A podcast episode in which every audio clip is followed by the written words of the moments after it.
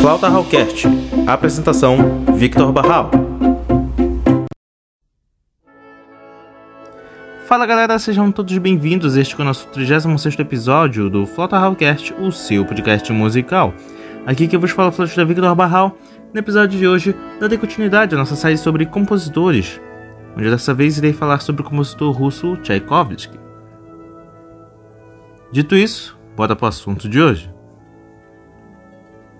Tchaikovsky foi um compositor russo cujas obras incluíam sinfonias, concertos, óperas, balés e música de câmara. Ele nasceu em 7 de maio de 1840 em Votkinsk, uma pequena cidade do Império Russo. Ele demonstrou habilidade musical excepcional desde muito jovem, improvisando ao piano e compondo sua primeira canção em 1844, aos 4 anos. Tchaikovsky convenceu seu pai de que a música era seu futuro e ele começou aulas de composição com Anton Rubinstein em 1861. Entre 1871 e 1876, ele produziu uma série de grandes obras, incluindo Lago dos Cisnes, de 1876, e o primeiro concerto para piano, de 1875, que o consolidou como o principal compositor da Rússia. Após seu casamento malfadado e de curta duração, em 1877 ele fez uma tentativa fracassada de suicídio. 1880 viu Tchaikovsky compor talvez sua peça mais famosa, a abertura de 1812. Canhões prontos.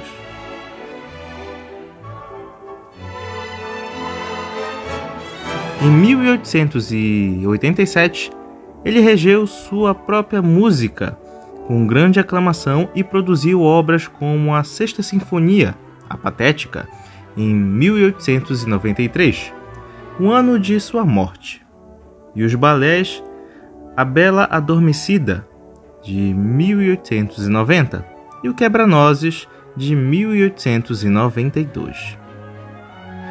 Acredita-se que sua morte, em 1893, em São Petersburgo, foi resultado de uma decisão tomada por um tribunal de honra, após revelações de que Tchaikovsky havia formado um relacionamento com um membro da aristocracia russa. Aparentemente, foi decidido que o único curso de ação aberto ao compositor era ele cometer suicídio.